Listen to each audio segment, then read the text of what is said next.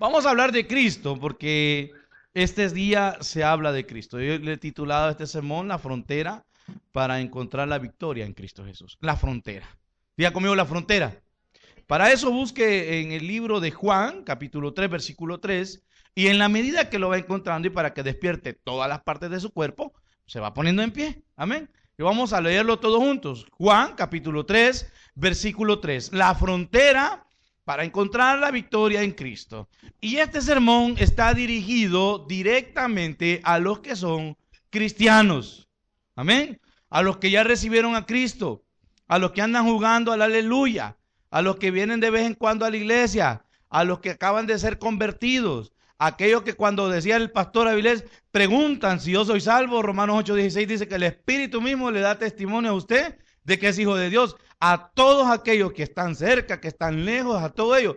A los que no son cristianos, dígale el que está a la par. Si no es cristiano, dígaselo. Si no es cristiano, dígale. Ya la regó. Sí, amén. Amén. Dígaselo porque de plano que este sermón sí es para los cristianos. Ya me cansé. Vamos a ver, todos juntos en el nombre del Padre, del Hijo y del Espíritu Santo. Dice el Señor. Respondiendo Jesús le dijo, de cierto, de cierto te digo, que el que no naciere de nuevo no puede ver el reino de Dios. Hoy sí lo leemos todo, ¿le parece?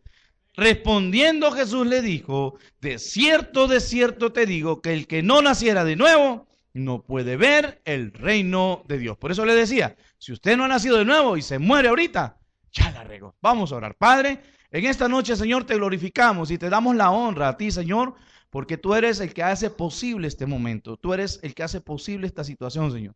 De vivir este momento mágico, este momento de enamoramiento para contigo, Señor. Gracias, Dios mío, por habernos permitido tomar la Santa Cena, sentir por nuestras gargantas eso que simboliza tu cuerpo y tu sangre, Señor, que fueron molidos por nuestros pecados y por nuestras acciones, pero que tú los pusiste para darte la gloria a ti y para darnos la salvación a nosotros. Gracias, Señor. Esperamos, mi Dios, que a través de este sermón tú nos hables a nuestra vida y nos ayudes a, ser mejores cristianos para poder alcanzar, Señor, más personas. En el nombre de Cristo Jesús, amén y amén. Puede sentarse, hermano. La frontera, le he titulado yo. Hoy está de moda la frontera, ¿sí o no? Estuvimos en una capacitación esta mañana con una organización muy grande y está a nivel, dice, a nivel de 100 países. Y estaba hablando de, de los niños migrantes y estaba hablando de una cantidad enorme de niños que se están yendo y que los padres los están mandando sin ninguna conciencia y lo más cerca que llegan es un poquito adelante de la frontera y los agarran como cuando usted agarra los pollitos. ¿Ya ha visto los pollitos cómo se agarran? Agarra, usted pone 100 pollitos, usted agarra con la mano una gran cantidad y así está pasando. Ahora, pero ¿qué tiene que ver la frontera con esto? Y es porque simplemente en este pasaje se dan tres situaciones difíciles. Primero, marca la historia cómo es en el momento en que Dios claudica la ley. En este momento, ya no hay vuelta a Dios. Bien dijo el pastor Santana sobre la antigüedad, sobre la ley. Y cuando hablaba de los sacrificios de animales, cubrían, no eran perfectos. Era una cuestión provisional hasta que apareciera el verdadero Cordero de Dios que quita los pecados del mundo. Ese es nuestro Señor Jesucristo. También marca el momento en, en el cual se vota la religión. Y cuando estoy hablando de la religión, no solo estoy hablando de la iglesia católica, estoy hablando de su religión. Estoy hablando de sus pensamientos. Ya vamos a ver más adelante cómo es la persona cuando recibe a Cristo debe de ser transformada por el poder de Cristo. Y decimos que tenemos el poder de Cristo. Amén. ¿Quiénes creen que tenemos la mente de Cristo? ¿Qué ha estado pensando? Ay, me duele todo. Ay, no sé. Uy, qué fea, hermana. ¿Y usted cree que Cristo va a pensar que es fea la hermana que tiene la paz? Y decimos que tenemos la mente de Cristo. Tercer momento o tercera situación es que también marca la frontera entre el viejo yo y el nuevo yo. Eso es simple. Marca la diferencia, es el cero absoluto, en donde ya no hay vuelta para atrás. Dicen que los que son pilotos y en las películas y la gente que, que chambrea, ¿verdad? A nivel de, de pastores, dicen que hay un momento en donde está la zona del no retorno, cuando van volando, ¿verdad? Y dice, bueno, a nuestro pastor general se lo hemos escuchado muchas veces, que dice que va volando y hay un momento en donde ya no se pueden retroceder porque la gasolina ya no alcanzaría para regresar al, al aeropuerto de donde salieron. Y eso es cuando viajan allá por el océano, ¿verdad? El momento del no retorno es cuando usted recibe a Cristo. Por eso que mire, por más que luche usted de irse al mundo, como decía la doctora al principio, por más que luche de irse a bailar, de irse a fumar, y el otro pecado, que son los tres pecados capitales que tiene la iglesia evangélica, sé que me lo recuerda, ¿verdad? Fumar, bailar, ¿y cuál es el otro? Y tomar, ¿verdad? Porque los demás no son pecados.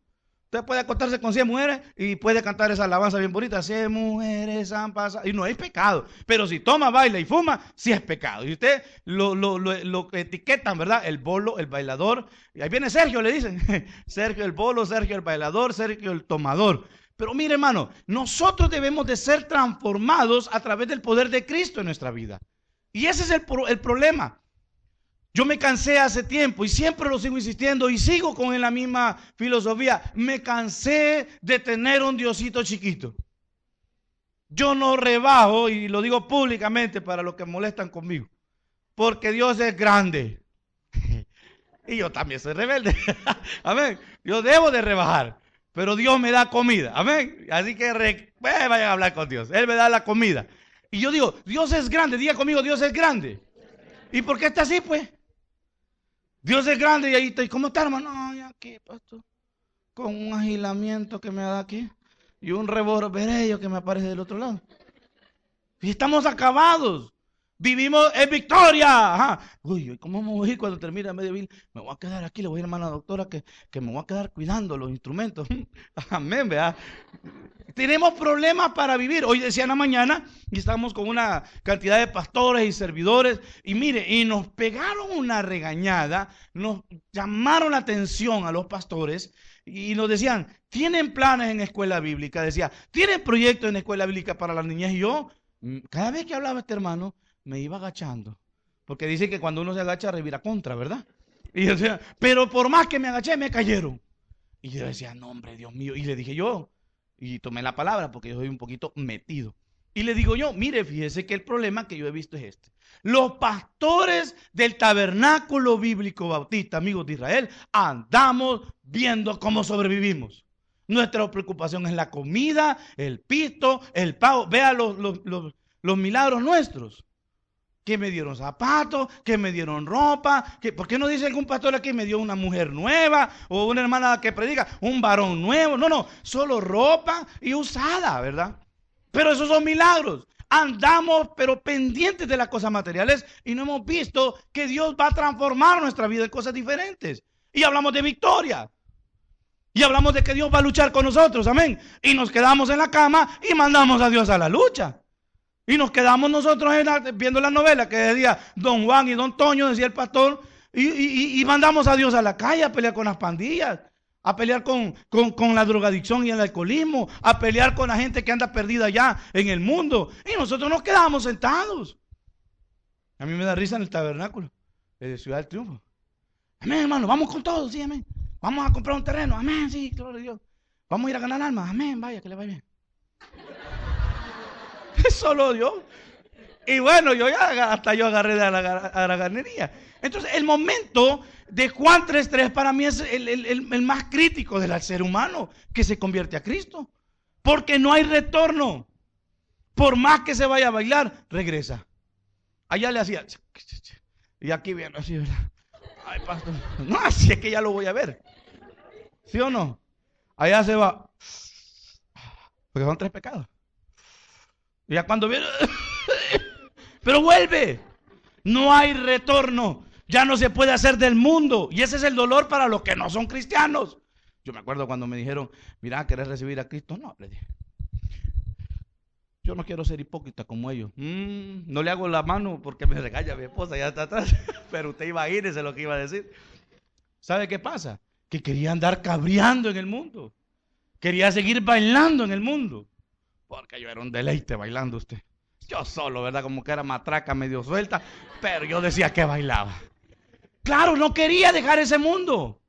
Y mire, yo estaba platicando con otro pastor y le decía, a mí me ha costado ser pastor. Porque esta cosa bella, que la desperdicen en el pastorado, ¿verdad? Ah, dice, y usted también es bella.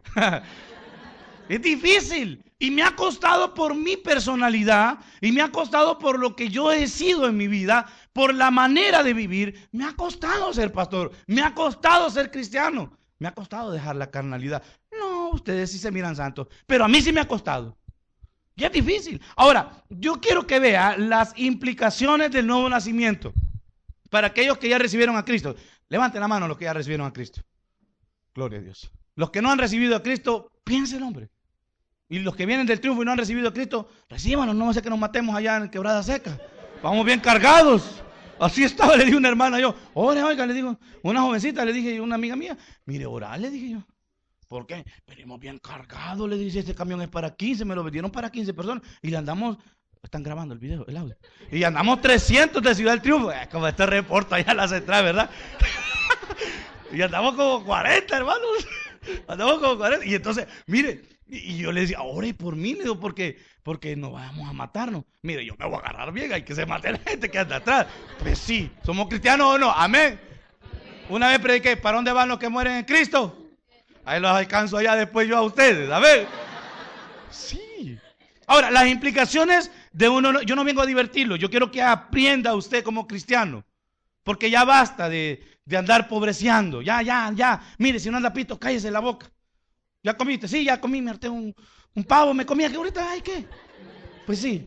Ay, aquí todavía no ha provisto Dios. Ya, ya, ya. Es un momento en donde hay que cambiar. Mire, la sociedad necesita gente. Estaba, perdón que esté ilustrando, pero son cosas que pasaban. En la mañana eh, hicieron, hicieron grupos, dinámicas de, los servidores y los pastores, y, en una dinámica para exponer temas. Estaba con mi hijo de 17 años, que por cierto no lo veo ya, ya, ya le tocó. Entonces viene y estaba con él. Y de repente pasó un hermano, pastor, pero como de, no sé cuánto, como que chero de la hermana Rina, pero viejito. Le a una vez que no la mencionar. Entonces, pero viene, hermano, y empezó a hablar, hermano. Mire, yo soy pastor, pero yo me estaba durmiendo. Y hacía como que estaba leyendo, mire, sí. y mi hijo me guachó. Y le dije yo, necesitamos pastores jóvenes, le dije yo. Pues como él quiere ser papá, quiero decir, quiero ser ingeniero, ¿verdad? Y yo le digo, necesitamos pastores jóvenes, ya que se pongan la pila porque todos están durmiendo a toda la gente. Le digo, a los cristianos duermen. Y estaba explicando sobre los conflictos. El gran conflicto que tenía yo era que estaba enfrente de él. Sobre resolución de conflictos nos estaba predicando, imagínense. Entonces, ahora, ya rápido, porque el tiempo va, avanzando. Un estado espiritual nuevo. La primera implicación, Juan 3:36. Ahí mismo, pero más adelantito en algunos versículos. Dice la palabra del Señor. Fíjese bien, Juan 3:36. Dice, el que cree en el Hijo tiene vida eterna. Pero también aquí le tengo el que no ha creído. ¿Ven? ¿Qué dice? Pero el que se rehúsa creer en el Hijo de no verá la vida. Dígale que está la paz, si no crees en Cristo no verás vida, dígale. Verás infierno. Yo vi una un, chiste ahora de, que, de, un señor que estaba hablando mal de, de, un jefe. Y le dijo, como estaba así como enojado, le dijo, tu mamá está en el infierno. Le dijo así, ¿verdad? Pero entonces el jefe vino y más adelantito, cuando estaba regañando, le regaló un folder con unas acciones de, de una empresa de él y le dijo, mira, le dijo, esto te lo va a agradecer tu mamá que está en el cielo, le dijo así. Y le acababa de decir que estaba en el infierno, ¿va? que está en el cielo vendiendo, ¿cómo se llama? Azufre a San Pedro, le decía así, ¿verdad? Mentiroso, ¿verdad? Mire, hermano, el que cree va a tener vida. Yo le digo, yo me he gozado. Yo ni quería predicar, fíjese, porque iba a arruinar el ambiente. Yo sabía. Yo no quería predicar, me estaba tan lindo todo esto. La adoración, la palabra. Yo espero que los servidores del triunfo Vayan con ganas a partir de ahora, con deseo de servirle al Señor. Y aquí se ha respirado Cristo. Aquí no, aquí, aquí la gloria se la ha llevado Dios y si hace así, denle un fuerte aplauso al Señor, de verdad. Y eso es lo importante. Ahora, eh, esto de tener una vida espiritual nueva, dice que debemos sentir la nueva vida en nuestro ser. Para aquellas amargadas y amargados, ¿verdad? Dios te bendiga. Amén. Uy, a mí que me mata esa gente. Porque yo soy feliz. Diga conmigo, soy feliz. Excelente. A mí eso me llega. ¿Cómo está, pastor? Feliz. Ahí con la gran panza y toda arruinada. Pero estoy feliz.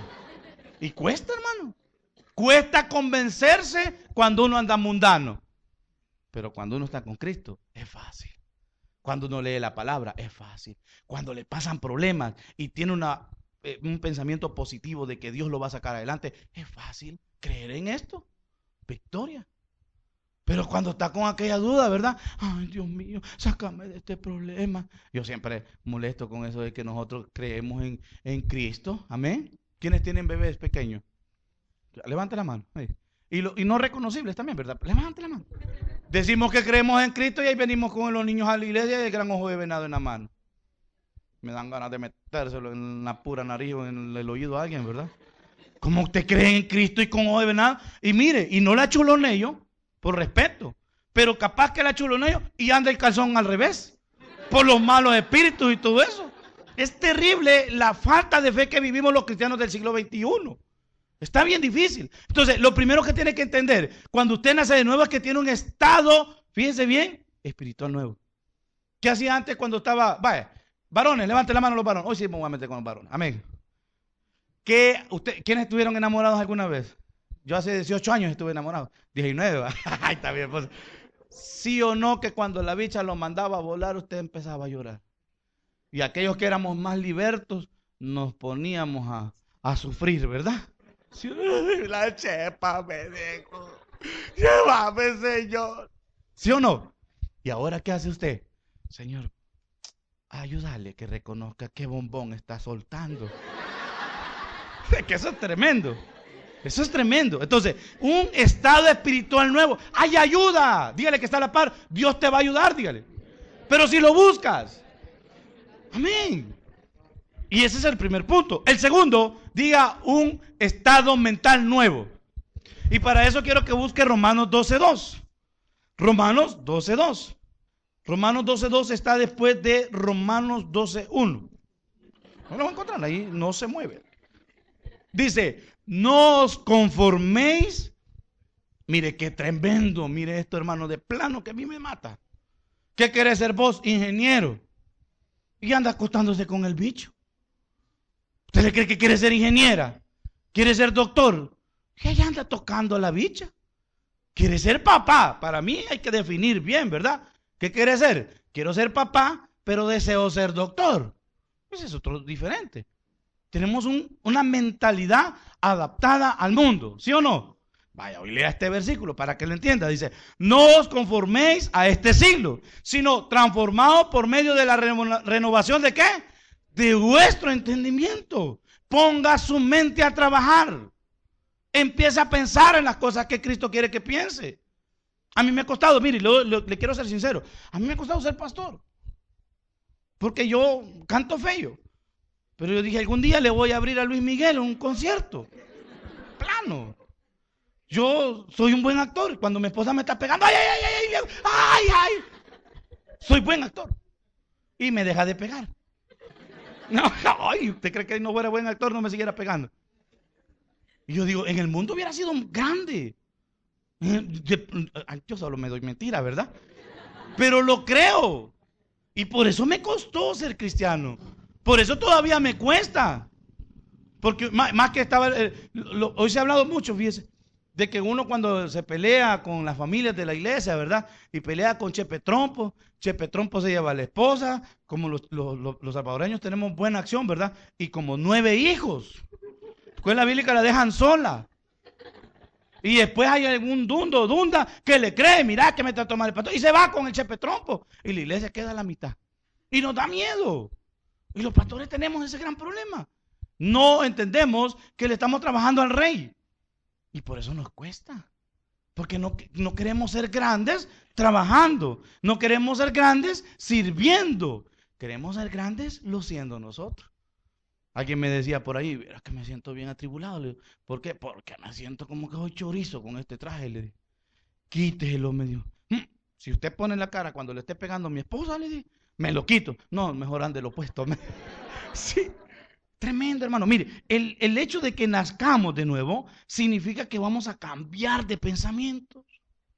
Para aquellos jóvenes que están estudiando, ¿cuál es su pensamiento?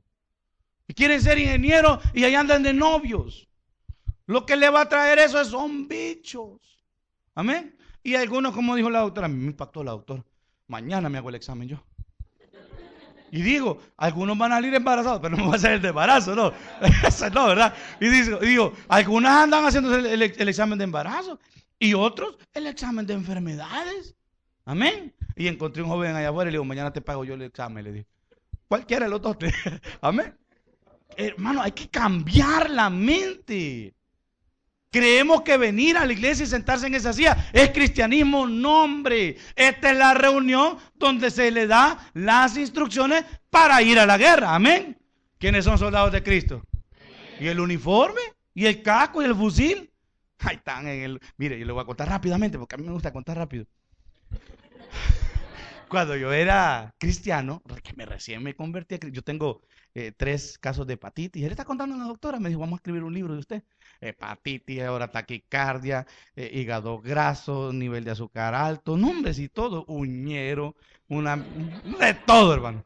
Pero yo comencé, y mi esposa es testigo, que yo siempre que estaba sentado ahí, como usted, ese pastor, al pastor general, ese pastor, eh, yo no hiciera eso, yo no hablara así, yo no dijera, mire, ¿cómo me lo comía mi pastor? Claro, yo era un niño, ¿verdad? Eh, espiritualmente hablando.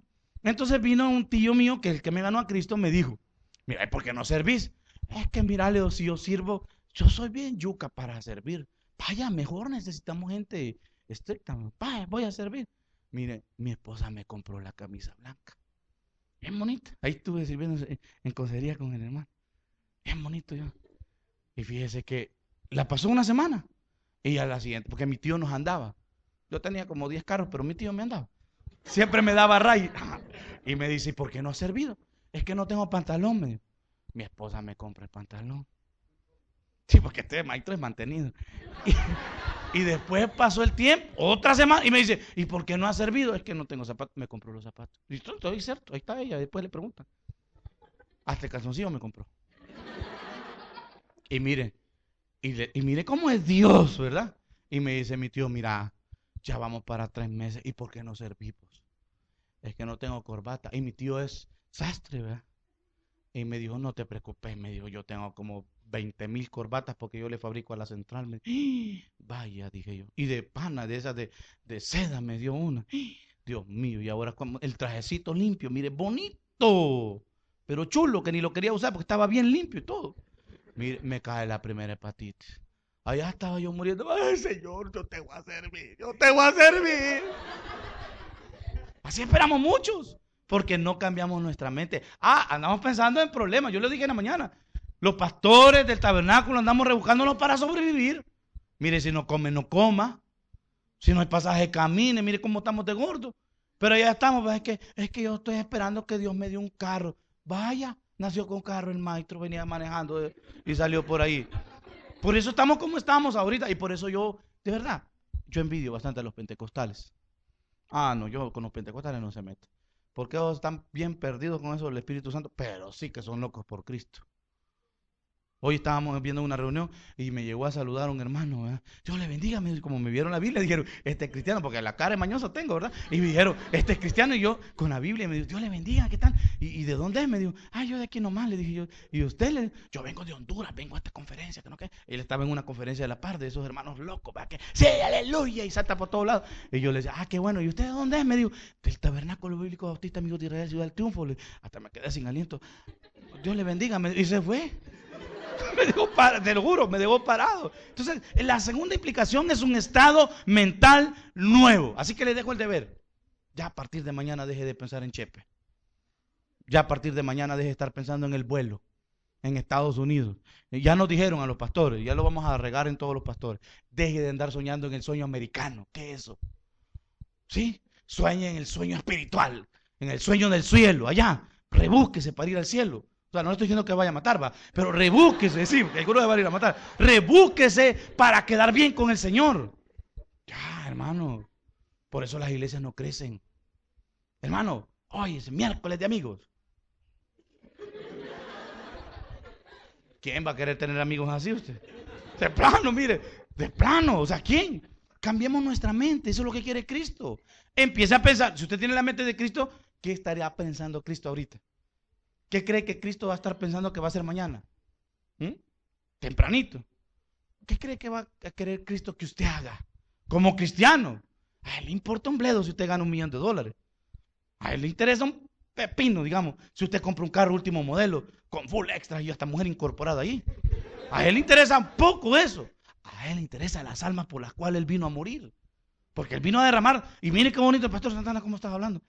Una gota era suficiente, porque es pura. Porque era la del Cordero de Dios que quita los pecados del mundo. Pero él decidió entregarla todita. Por usted y por mí. Y por esa gente que está allá en la calle, que está esperando que usted vaya y le cuente las maravillas de Dios. Pero ese es el problema. Tercera implicación, un estado físico nuevo. Aquí está el problema. Dijo Jesús aquel día, ¿verdad? No os afanéis por lo que has de comer mañana. Yo tengo ese problema. Busque 2 Corintios 5, 17. Yo tengo ese problema. Yo estoy cenando y estoy pensando que voy a comer mañana. Así, a mí me lo tiro él. Pero ya viendo la realidad, hermano, deje de estarse preocupando por las cosas materiales. Mire, fíjese que nuestro pastor general habla muy cierto de ciertas cosas en base a experiencias de otros pastores también. Él ha conocido, imagínense, el bagaje, la experiencia, la madurez de nuestro pastor. Mire, mire, qué, pastor, ¿verdad? Que tenemos. Después de que usted y yo lo creíamos muerto, que ya íbamos a ir a la vela, está predicando otra vez. Imagínense. Y, usted, y además, usted y yo nos vamos a morir y él va a estar predicando. ¿Por qué? Porque se enfoca en el Señor. Porque se enfoca en servirle al Señor.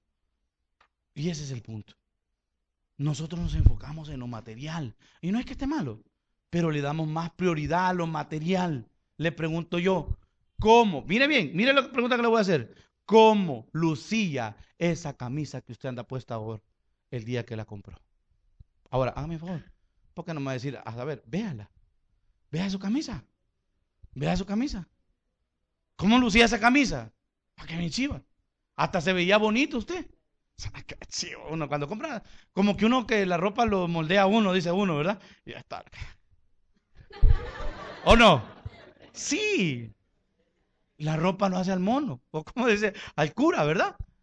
Pero uno piensa en las cosas que se están deteriorando. Y le voy a decir algo, si se pone a servir en el Señor, después lo van a mantener. Si no, mire mi caso. Después Dios lo va a empezar a llevar a ver cosas divinas. No se imagina qué hermoso es comerse un plato de comida sintiendo que fue Dios, la mano de Dios, que se lo puso en, en la mesa. ¡Uh, qué rico es! No se imagina. Qué hermoso es cuando usted saca la billetera y saca 5 dólares. Yo tengo esa maña, agarro el billete de 5 y lo doblo como en 5 partes, 5, 10, 15, 20 y después saco el billete de 5. Hasta le soplo porque si se pegan. Pero qué rico es. Y se lo voy a decir, mire, se lo estoy diciendo porque pasé una amargura en mi vida. Qué rico es ver ese billete de 5 sabiendo que fue Dios quien se lo dio. Que no se lo ganó usted. Con mi cerebro, con mi cuerpo, con mi inteligencia, con mi juventud. No, que fue Dios quien se lo dio. Qué bonito se siente. Mire Según de Corintios 5:17. Mire qué bonito. 5:17 dice, de modo que si alguno está en Cristo, nueva criatura es. Pregúntele que está a la par. ¿Usted es nuevo es viejo? Pregúntele. Amén.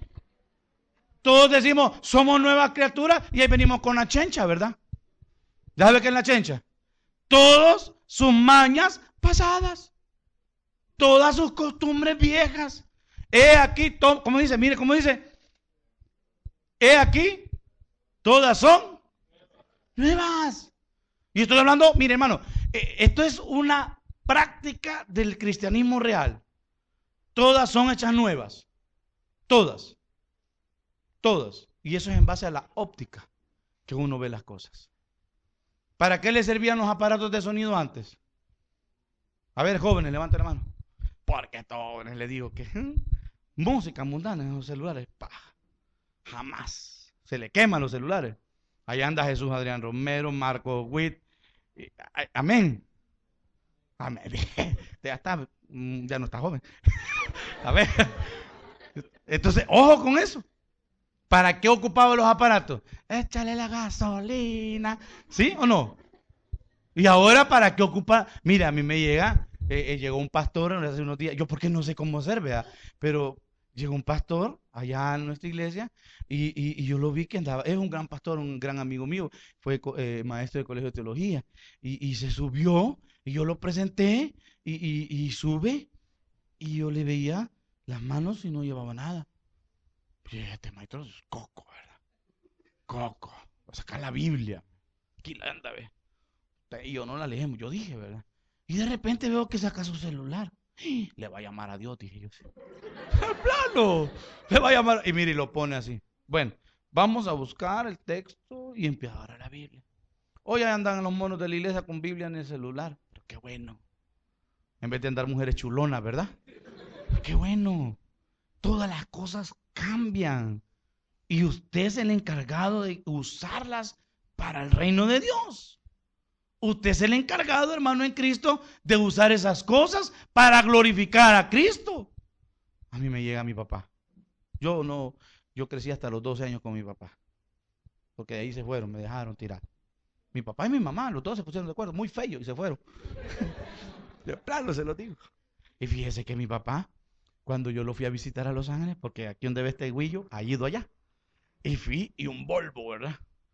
Uh, chica, y papá, un señor ya anciano. Vea que tiene la par y me va a entender. Y de repente, a 140 millas por hora en el freeway.